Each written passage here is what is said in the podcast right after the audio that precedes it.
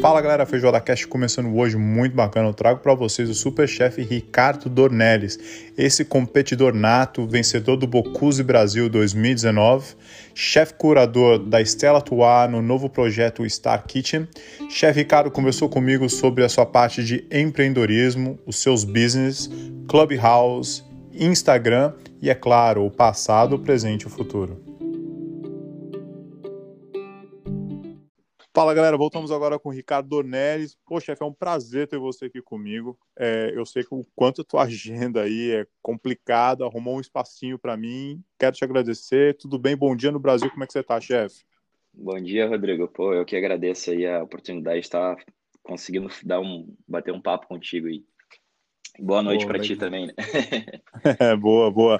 Pô, vamos lá, tem muita coisa para falar. Tentar ser o, o mais é, mais preciso possível nas minhas perguntas, aí, mas já, já separei um materialzinho. Chefe, queria perguntar, é, memórias de infância, gastronomia, qual que vem. Eu sei que você é gaúcho tal, deve... não sei qual que foi a sua experiência de, de infância, se, né, querendo ou não, churrasco gaúcho, qual que é a tua primeira memória que vem gastronômica, assim, quando criança? Cara, minha memória gastronômica, eu acho que é bem, é, bem familiar, né? Embora a minha família não tenha um histórico assim de, de cozinhar tanto, né? Mas a minha família paterna, assim, é, eles gostavam bastante de cozinhar, né? Eu acho que, que eu acho que a minha avó, assim, é a memória que eu tenho mais afetiva, assim, né? Sempre, não não uma comida em específico, assim, mas sempre uh, envolvendo, assim, a, a, o momento da família, né? Da conexão com a mesa, assim, né? Sempre sempre tinha isso. Assim. Eu acho que é, que é a maior memória que eu tenho, assim, mas, mas a minha família em geral, assim, não tem muita...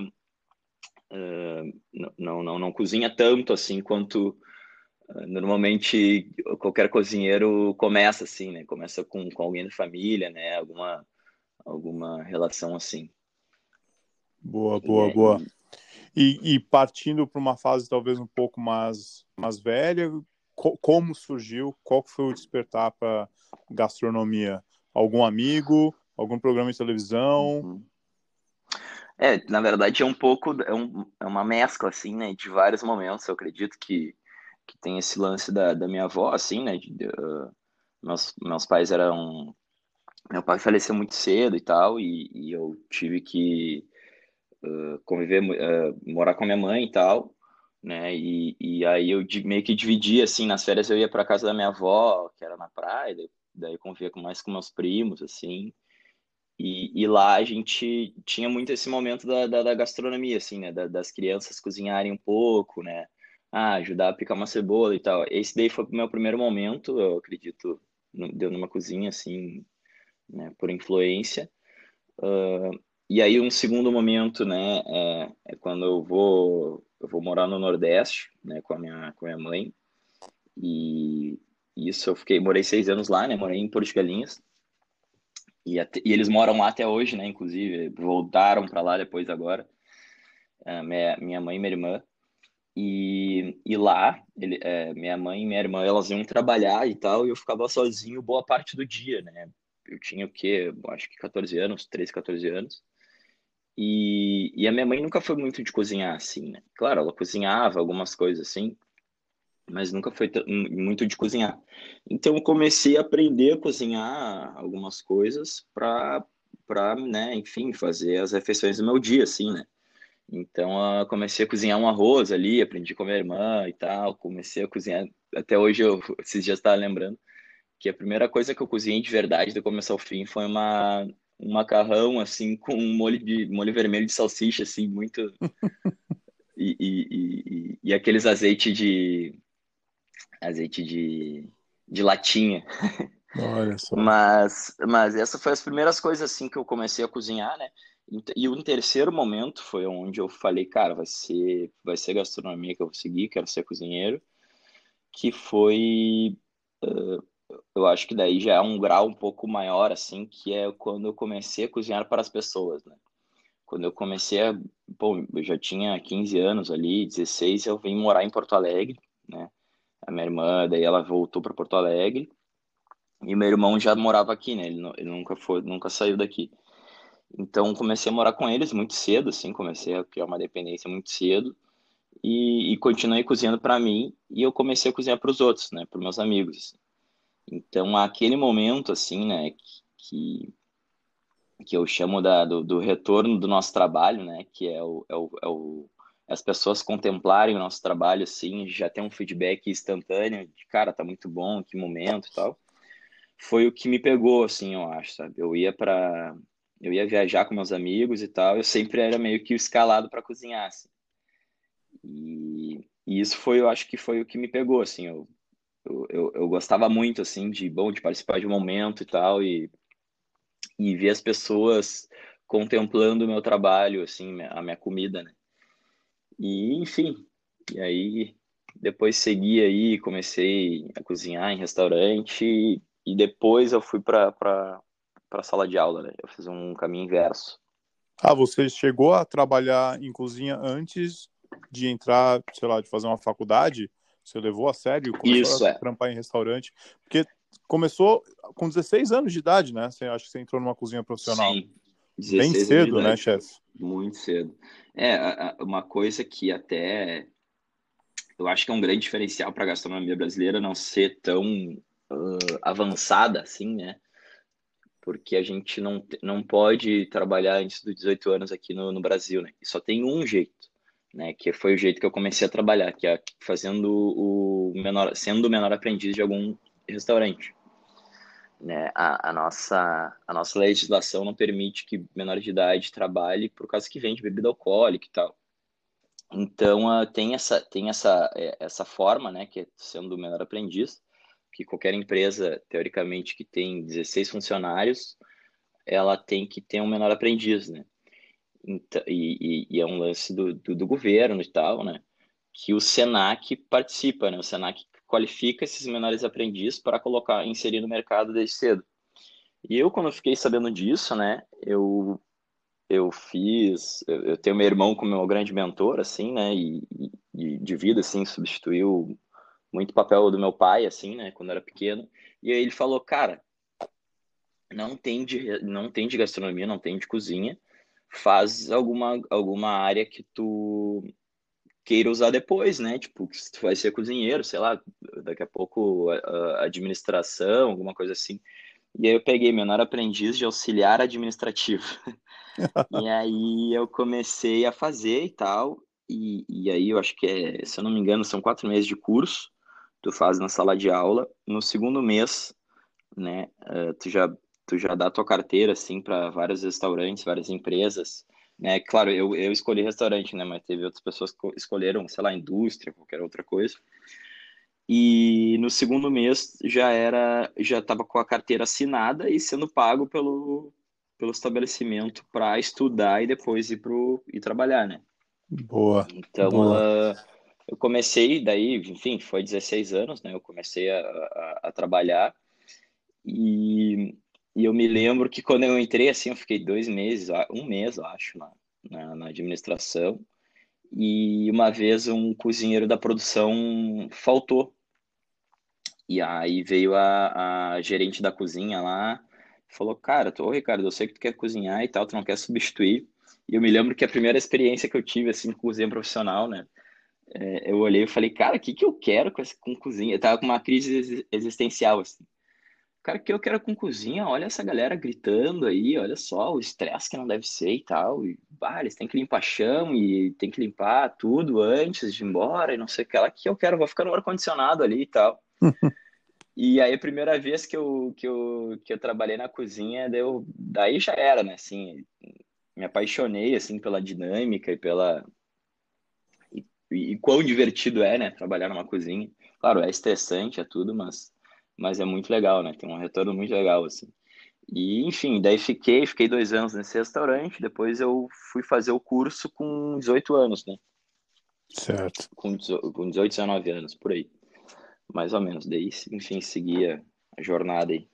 Boa, e a faculdade, bom, o que, que você achou da faculdade? Tem, tem muita gente que, né, se arrepende eu, de ter eu, feito.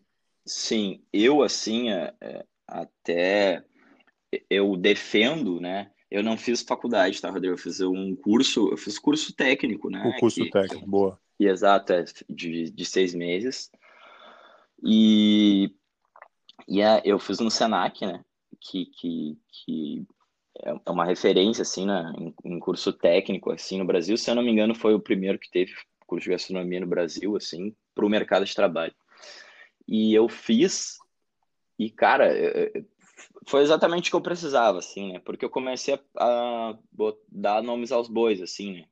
Olhar que a farinha que eu colocava na manteiga se chamava roux, né? Que aquilo era uma, um método de espessar e tal. Então eu já fazia isso na cozinha e comecei a classificar e, enfim, dar nome, né, ao, ao, ao que eu fazia, assim, né? Porque eu não sabia o, o, o que que era, né? Então ficou um pouco mais fácil, assim, né?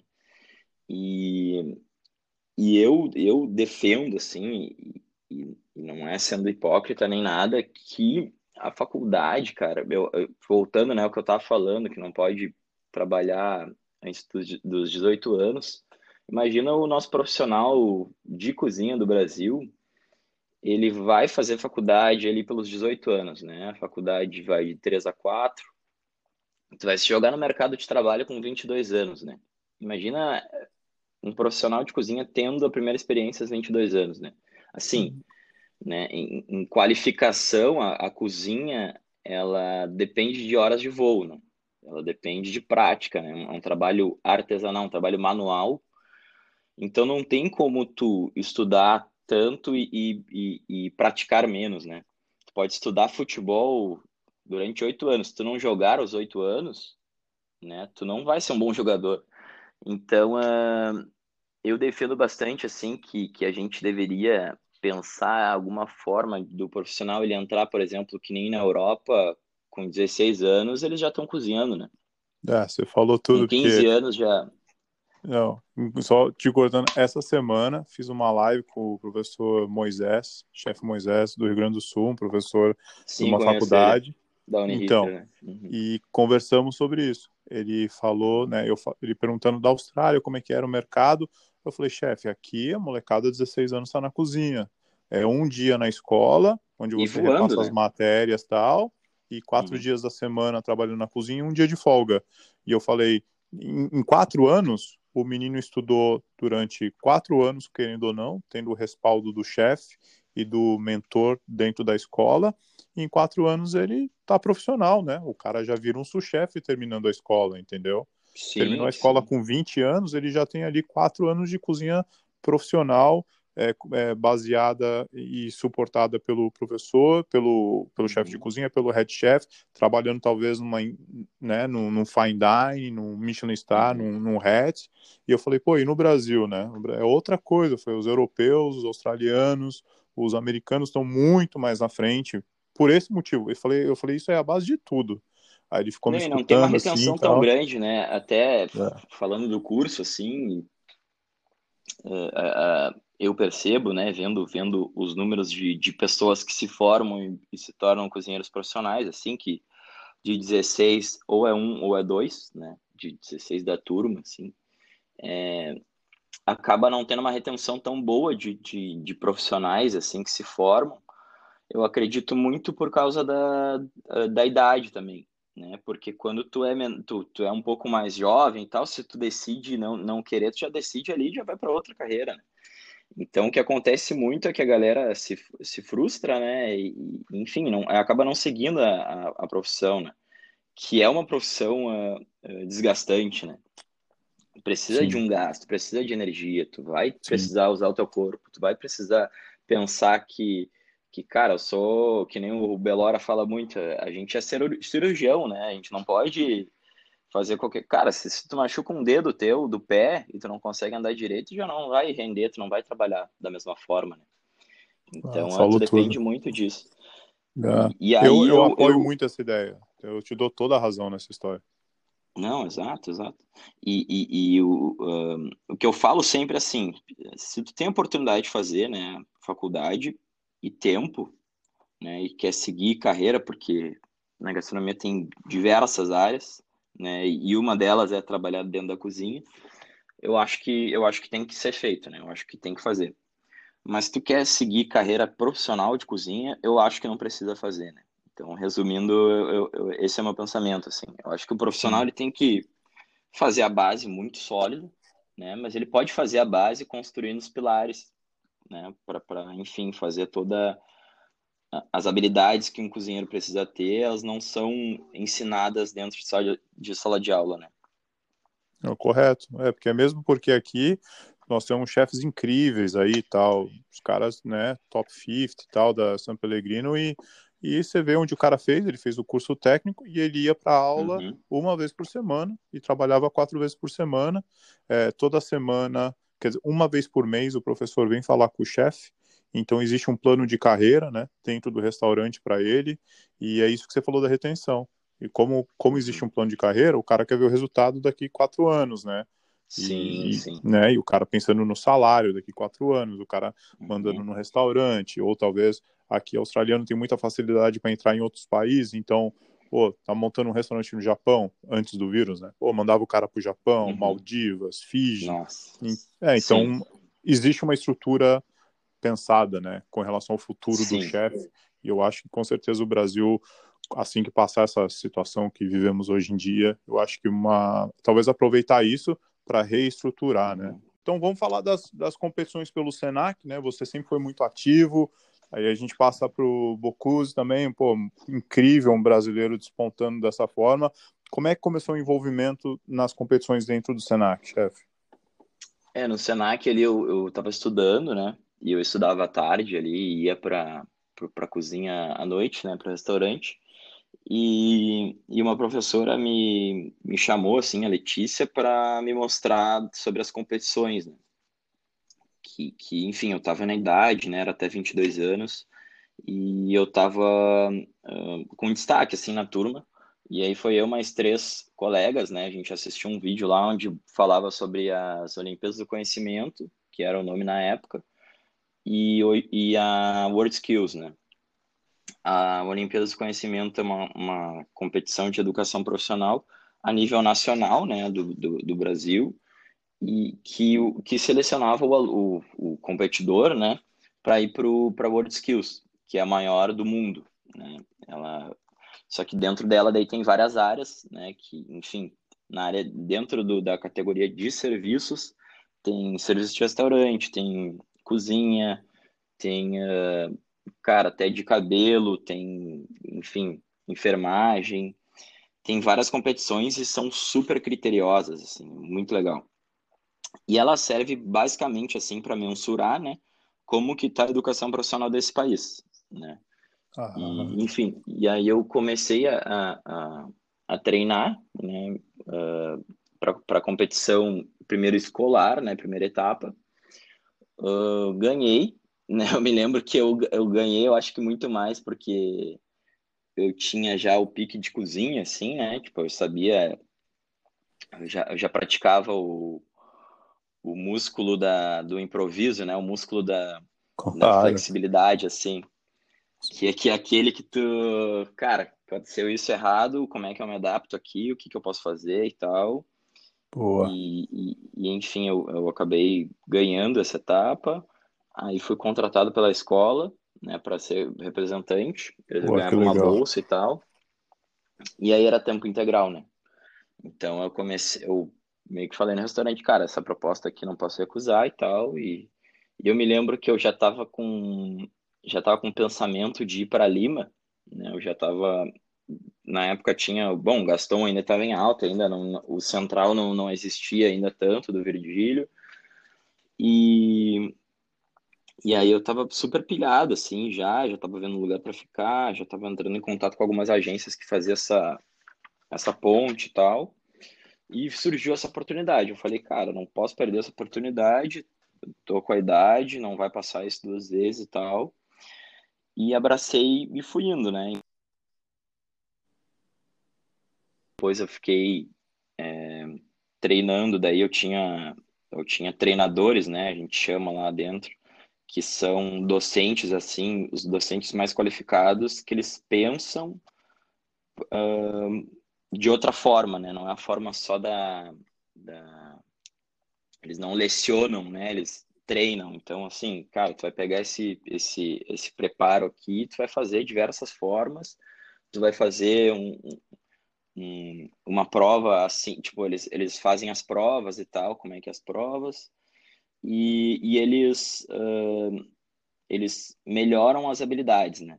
Então eu fiquei treinando ali, o meu ciclo, assim, de competidor do Senac durou dois anos, né? Que é mais ou menos a média. Assim. Bastante que é bastante tempo, tempo bastante tempo. Então tinha dias ali que eu fazia. de cozinha por dois anos. É. Nossa, e, e de uma competição só, né?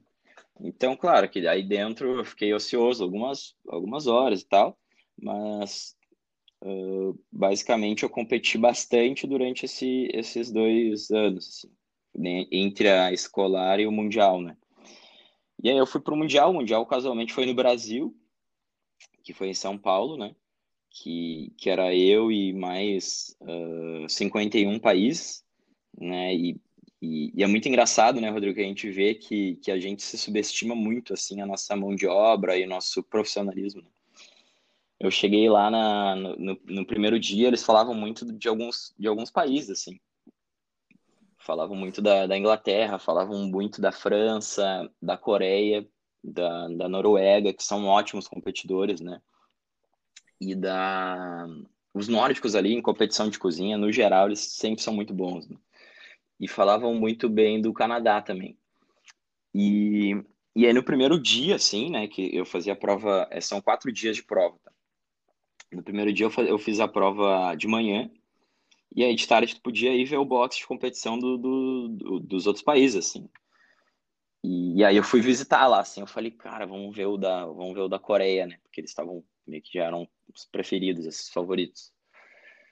E, e aí eu cheguei lá, eu falei, cara, eu, eles não, não, não são alienígenas, né? A gente não está muito longe, assim, né? Não tem nada demais, assim, no, no, na diferença, assim, de trabalho, de bancada. E, eu sou bem metódico, né? Daí, enfim, tem uma coisa que a gente faz lá que se chama plano de ações, né? Ou plano de ataque, que são basicamente um roteiro da tua dança na, na, na cozinha ali, né? O que, quais são os passos que tu vai dar para para fazer a prova, enfim, né, para competir ali. Então, enfim, o primeiro passo eu vou higienizar minha bancada, o segundo eu vou cortar todos os vegetais, né? E dentro desse dos vegetais, quais são, qual qual o corte que é e tal, qual a linha que eu vou seguir, né? E, e aí eu me lembro que o meu, né, numa prova de quatro horas, era quatro papéis, e o da e o do coreano era um papel, né? Uma, um bloquinho de notas assim, só com os rabiscos de qual a ordem que ele vai seguir, né?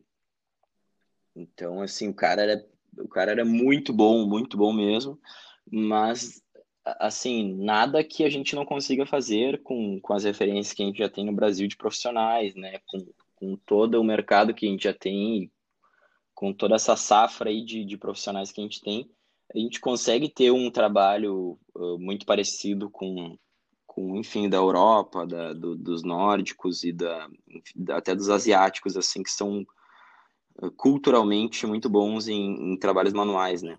Sim, claro. E, e, enfim, foram quatro dias de prova, né, nessa World Skills, e, e eu tirei em terceiro lugar do mundo, né, que foi a, de 52 países ali que estavam ali, né? A, a, foi a entrou o Canadá, a Coreia e a Coreia do Sul, né? E, e a Coreia do Sul, a Coreia do Norte, agora me esqueci. É, Coreia do Mas, Sul, Coreia do Sul. Foi, não, Coreia do Sul, é. E a, a, foi a Coreia do Sul e, e o Canadá e o Brasil, né? Boa. E, e enfim, e foi. E a competição foi era legal, você assim. sozinho? Ou, ou, tinha mais gente com você representando o Brasil? Não, é, essa competição na cozinha eu era eu era o representante né Caramba. Não é no, no Bocus d'Or que tinha que tem mais de uma pessoa tem o coach tem o comi né uh, lá era a única pessoa que trabalhava dentro do box comigo era a pessoa que ajudava na louça e ela não podia cozinhar nem nada né então uh, na competição uh, o que dá para usar essa pessoa é só que ela organize o né, os utensílios de alguma forma, assim, que, que dependendo tem métodos que a gente consegue fazer que tu consiga mais tempo, né? Sim. Pra tá tudo setorizado e tal, tu não precisar te te perder tempo assim procurando as coisas, né? Porque até porque tem o lance da, da memória muscular, né? Que a gente trabalha aqui. Tá, tá tudo no mesmo lugar para tu não precisar tomar a decisão de pensar, né? Onde é que tá algum utensílio e tal. Oh, memória muscular, isso aí é, exato. é bacana. Bom, já que a gente está falando de competição, vamos continuar de competição. Vamos falar do Bocuse, então. Você ganhou a Etapa Brasil 2019, certo? Isso, isso. Uau. É, mas essa competição, eu me lembro que eu saí da World Skills em 2015 e aí dei um mês, assim, meio que sabático, né? E, e fiquei, assim, dando uma relaxada e depois, no outro mês, já estava tendo a primeira etapa uh, do Bocuse no Brasil, que foi a Giovana, né? E a Giovana já seguiu o trabalho dela, assim, desde a World Skills um pouco, assim, já sabia que ela ia competir quando anunciaram né, que ia ter o, o aqui no Brasil, foi no Rio de Janeiro, né, primeira, primeira etapa. Aí eu fui lá ver, né, e se eu não me engano, o Luiz Felipe já tinha competido, já estava nessa competição em 2015, e um amigo meu também que participou da, da seleção da para Board Skills no Brasil, competiu, né. Então fui lá ver, assim, tava o Jerome Bocuse lá também, e por, por ser a primeira etapa, né, eu acho que ele sempre vai visitar e tal, né, do país. E, e aí eu assisti, né? Eu falei, cara, uau, eu podia ter competido essa aqui e tal, porque eu já estava treinado, já estava bem, assim, né? E eu falei, não, tá, vou esperar. Aí eu fui em 2016, teve outra uh, etapa que também foi no Rio de Janeiro, né? Que os primeiros, os primeiros uh, quatro, quatro candidatos eles iam para eles iam para uma final. Né? Aí eu competi, enfim, fui selecionado lá e foi eu, Luiz Felipe, né, o, o Danilo e o Daniel, se eu não me engano. Mar, não, Marcelo, Marcelo, Marcelo Milani. E, e a gente ficou, acho que um gap de um ano aí, se eu não me engano. É, e aí 2017 ou 2018, se eu não me engano, a gente teve a, o desempate, né? Que, que, que foi o Luiz Felipe daí que ganhou e foi representar o Brasil na, em Lyon, né? Aí eu peguei e, e, enfim, nesse meio tempo, assim, daí eu abri meu, meu restaurante e tal. Aí abri o restaurante, comecei a treinar para a etapa nacional que ia ter, né? Daí fui selecionado para ir para a etapa eu comecei a treinar com outro, outra maturidade, outra cabeça, né? Assim, é, é muito louco a gente tá falando de, de, da profissão cozinha, assim. E eu acho que para quem está escutando acha que é só cozinhar, né? A gente tem inúmeras habilidades assim que a gente vai desenvolvendo, né? E uma delas é, é liderança, né? É gestão do tempo, né? O planejamento, organização. Então eu já tinha muito mais maturidade além de competir, né?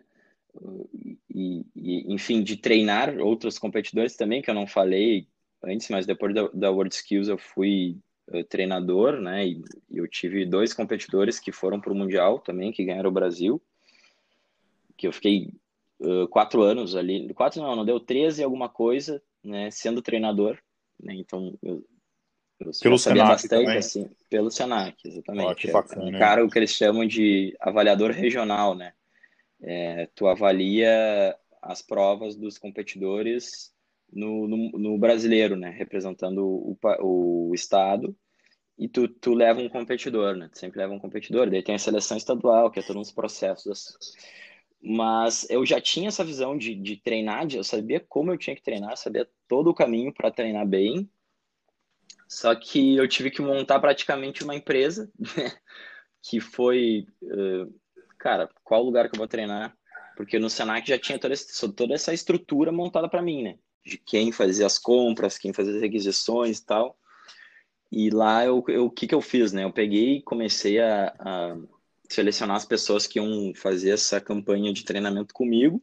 Montei um planejamento para mim, bom, vou ter tantas horas de e no meu planejamento, né, eu coloco sempre o fora da cozinha também, meus objetivos, minhas metas ali que eu preciso ter para conseguir chegar na semana da competição e tá 100%, né? Tá com o meu melhor, assim, mental, físico e, e, e de preparação, né? Então eu vou botando ali na primeira semana tem que concluir 10 quilômetros, né, com um pace de X. E aí eu vou vendo que eu vou melhorando semana, semana, semana, semana, né, tanto o meu físico quanto o meu mental, né, que eu vou me organizando também mentalmente ali na, nos processos, e questão de produto, né. Uh, e enfim, tem toda uma, uma questão uh, de, de logística que a gente faz, na, enfim, da, do, lance das compras e tal, até chegar no treinamento, né? Uh, e então eu tinha uma equipe de em torno de seis pessoas, né? Tinha uma pessoa que só ficava me olhando, né? Que foi o meu comi de 2016, 2017, que foi o, o Arthur, né? Ele, ele participou comigo da prova, né? A gente não ganhou. E essa outra prova que eu fiz em 2019, eu, era, eu tava sozinho. Né? Então eu chamei ele e falei, cara, fica de, de olheiro meu agora. E, e aí o, o prato a gente chama de, no Bocuse d'Or, eles chamam de tema, né? Que é um tema que a, a organização ela impõe assim que tu faça, né? No meu caso era, era uh, um prato com peixe, né, que ele tinha que ser uh, ele tinha era, era, um prato vegetariano, né, uma, uma, entrada vegetariana como se fosse e que era empratada e outro prato que era na bandeja, né, tu, tu faz ali, se não me engano, são oito porções e tu monta numa bandeja que tem que ser feita com ou não, né, mas tem que ser feita com por um artesão local, né. E isso é muito legal, assim. Então envolve um pouco de design, um pouco de arte, assim, de, de do artesanal também, assim, no, no planejamento. Né? Então uh, eu fiz com, com um artesão muito amigo nosso aqui que faz um trabalho em madeiras. Né? A gente fez inspirado numa, numa rua que tem aqui que se chama a Gonçalo de Carvalho, que é a, que, que tem até um apelido carinhoso de a rua mais bonita do mundo, né? Então eu fiz todo inspirado nela, assim, da, das árvores, dos galhos, né, que se encontram e, e, tapam a rua. E, e aí o prato era, o prato, o primeiro prato era vegetariano e o segundo prato era era beijo pirá, né? Tu tinha que usar isso. E aí tinha algumas coisas ali que tu tinha que fazer, né, como usar ingredientes uh, do teu estado, né, ingredientes regionais. Acho que era até três, uh, no mínimo três ingredientes. E, e, enfim, é isso. Daí cada, cada, cada chefe ali, cada competidor, eles pegam esse tema e criam, né, de acordo com a, com a sua cozinha, assim. Boa, boa, bacana. E, bom, e aí você ganhou a etapa Brasil 2019, né? A gente, eu ganhei, né, a etapa 2019 ali. Um, já fui para São Paulo, né, em, em, abril do ano passado, estava em São Paulo, lá no, no, restaurante da, da Giovanna Grossi, né, que foi que é a presidente do Bocuse d'Or Brasil, e fazendo treinamento, desenvolvendo toda a, a preparação, assim, né, o planejamento, para começar a treinar para ir para o México em, se não me engano, era em maio né, do ano passado. E aí, enfim, veio a pandemia e pausou tudo, assim, hoje em dia meio que a gente uh, não sabe quando que vai ser a etapa mundial, né? Sim. E, e, e, eu também tomei a decisão, assim, no meio da, no meio da, da, da pandemia de perder mais o meu tempo com a, gastronomia que eu faço, né, dos meus negócios, porque eu entendo que o meu papel na gastronomia brasileira é muito mais resistindo a, a não fechar, né, e ajudando as pessoas para não fechar também, do que do que, do, do, que pensando na competição, né? Que, que a gente nem sabe se vai acontecer, né? Enfim, claro, perfeito. Ah, então vamos falar do, na parte chefe Ricardo empresário aí, businessman. Hoje você tem três projetos, né? Tem três negócios uhum. rodando. É, um deles, Melhor Cozinha Bar 2020, né? Já ganhou Bar Revelação. Vamos falar talvez um pouquinho da temática de cada um, chefe, claro, da uhum. Dark Kitchen também. Pô, tem um monte de uhum. coisa para falar, tem várias coisas visionárias aí que eu acho bem bacana. Sim, a, a... da firma então, né? Primeiro, a firma é um bar contemporâneo, né?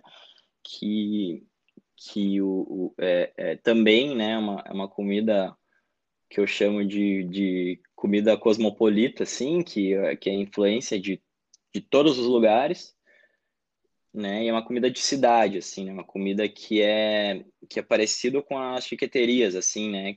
Comidas menores onde tu pede mais de um, né? E enquanto tu toma um drink, dá uma risada na calçada e tal, o nosso ambiente ele é pensado para ser consumido entre rua e salão, né? Então não tem muito uma divisória assim, é, é super aberto. E, e, e, é uma comida de balcão assim e tal, né? Mas a gente sempre, né? Sempre a gente procura inovar e dar um certo uh, refinamento para todos os preparos, assim. Né? A gente não faz uh, só uma comida de boteco ou uma comida de uma, uma lancheria ou uma comida qualquer, assim. A gente sempre tenta dar um toque refinado para ela, desde a da estética dela, né? Desde a, do apelo visual, do conceito de sabores, né? A gente sempre tenta fazer alguma coisa nesse sentido. No Vianda já é uma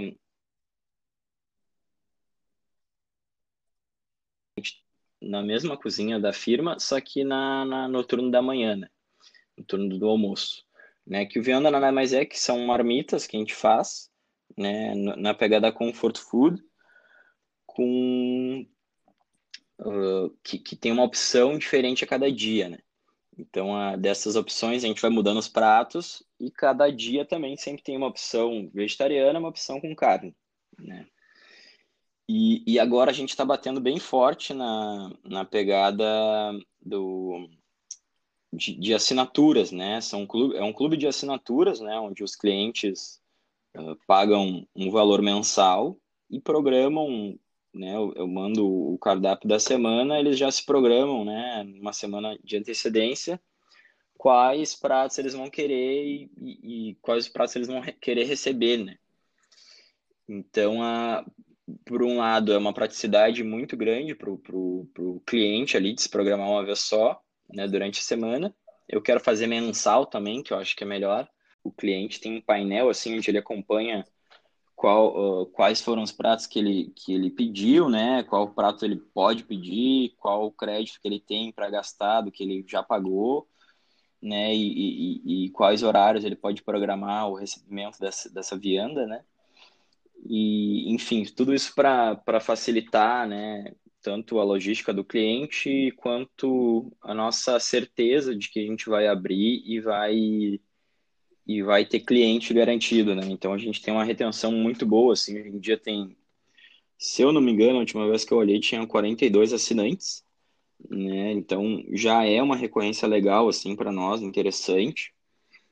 Que, onde a gente consegue garantir que vão ter pessoas, né, que vão, comer a nossa comida e no modelo de assinatura, assim, né? Então o cliente ele recebe vários mimos aí de durante o mês, durante a cada três meses a gente manda alguma coisa eh, feita para eles, né? A gente fez eco bags, né? Agora na próxima a gente vai fazer alguns panos de prato e tal, uh, personalizados, né? E, e, e, esse é o modelo do Vianda, assim, mais comfort food feito para a pessoa comer em casa. Chefe, e, né? e o Viana é o que fica no Dark Kitchen, certo?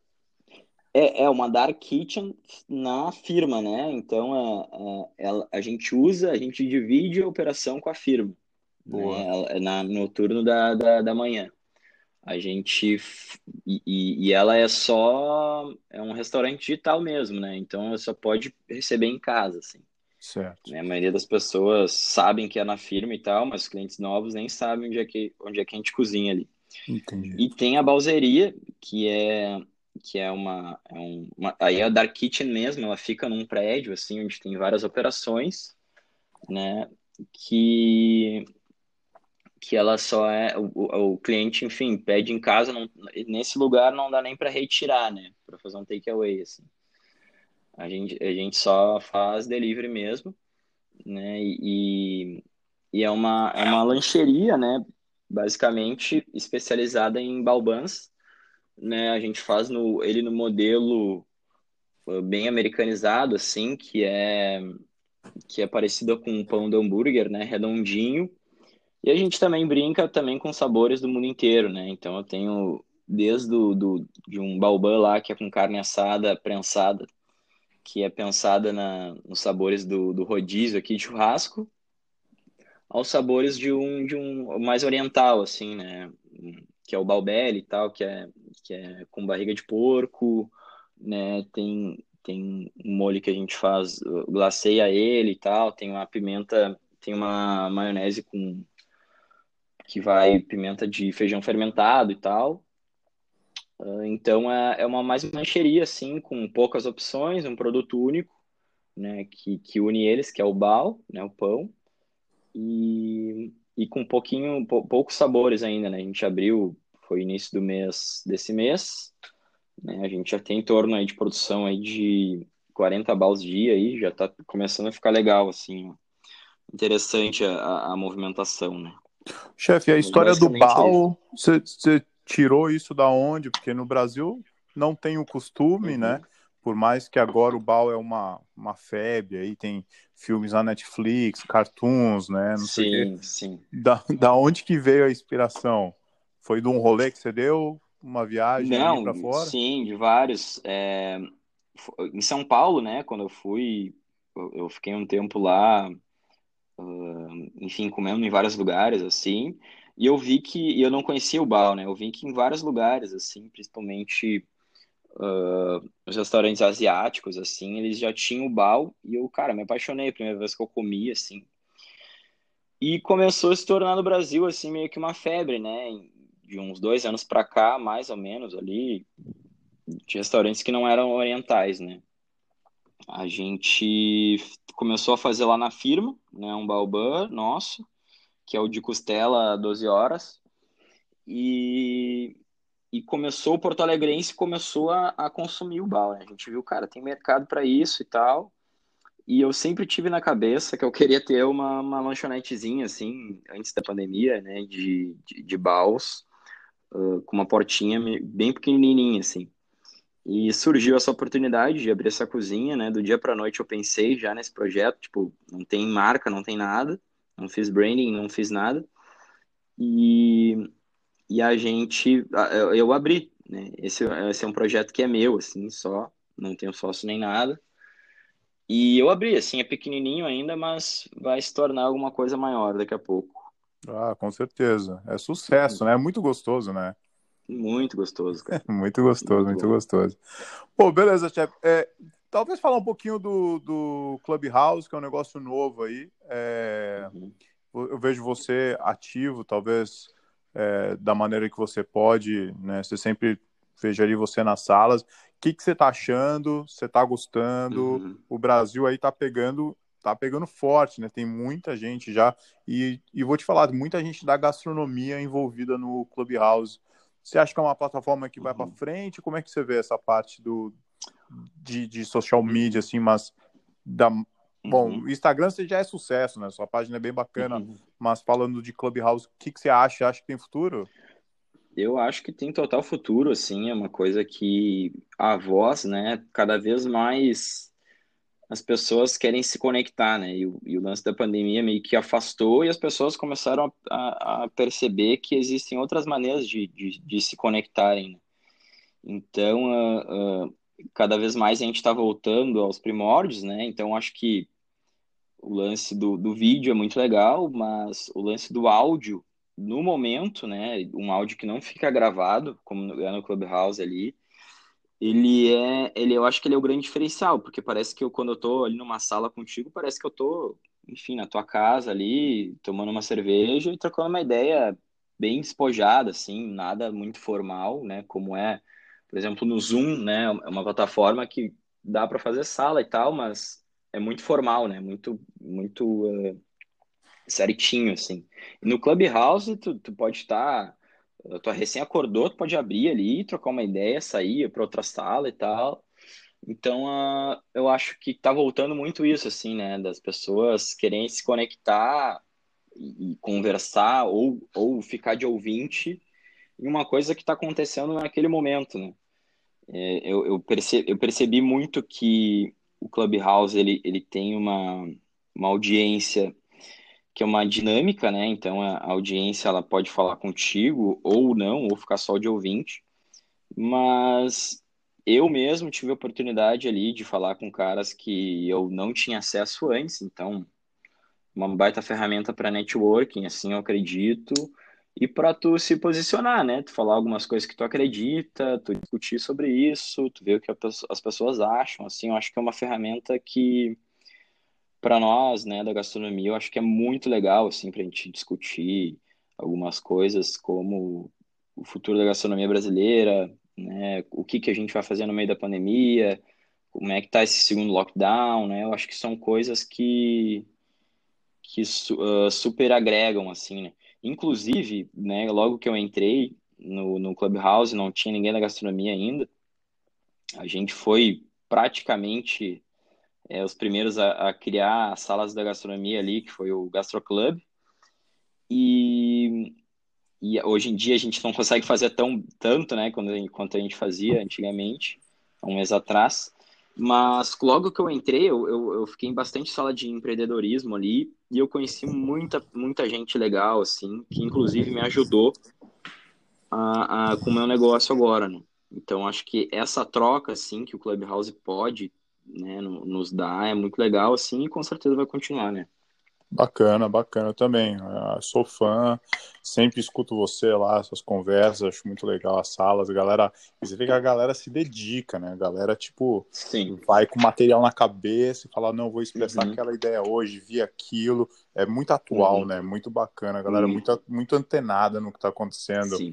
Chefe, talvez eu, eu queria saber muito do, do projeto, né? Que você é o curador do, do projeto da Star Kitchen, do, da uhum. Estela Atuar. Você falou é... que é uma parada também muito bacana para o futuro. Você consegue falar, um, dar uma, só uma palhinha assim, do que seria? Sim, é, a gente tem tá, tá lançando ainda esse projeto, né? Se tu for dar uma pesquisada, ele já saiu alguns veículos assim de mídia, mas com o lance da pandemia, né? Aqui em Porto Alegre está em bandeira preta, que, que impossibilita a gente de tocar algumas coisas assim. Mas basicamente, né, é um projeto uh, da Estela Artois, né, que, que ela está se posicionando muito bem agora com a gastronomia, né, que é um projeto onde tem eu de curador e meu amigo Vico Croco, né, onde a gente seleciona profissionais da, da gastronomia e a gente monta durante seis meses uh, basicamente um negócio do zero para eles, né, ou não, tem pessoas que já têm um negócio, mas um negócio no modelo de, de dark kitchen também, só no delivery, né? E, e, e, em paralelo a isso, né, a gente vai fazendo vários tipos de conteúdo que vão ser jogados na rua dentro desse um mês agora, que que são vídeos com eles, né? São, são vídeos meio que uh, videoaulas, né? No canal do YouTube da Estela, a gente vai ter uh, vários formatos de vídeos, né? Uns mais longos, mais, mais curtos, assim, só dando dicas mexendo muito, sempre envolvendo o lance do empreendedorismo com gastronomia, né? Então, uma hora a gente vai falar de empreender na gastronomia, outra hora a gente vai falar de cozinha técnica, outra hora a gente vai falar de, de posicionamento de marca, a gente vai falar de tudo isso, assim, né, dentro desse projeto.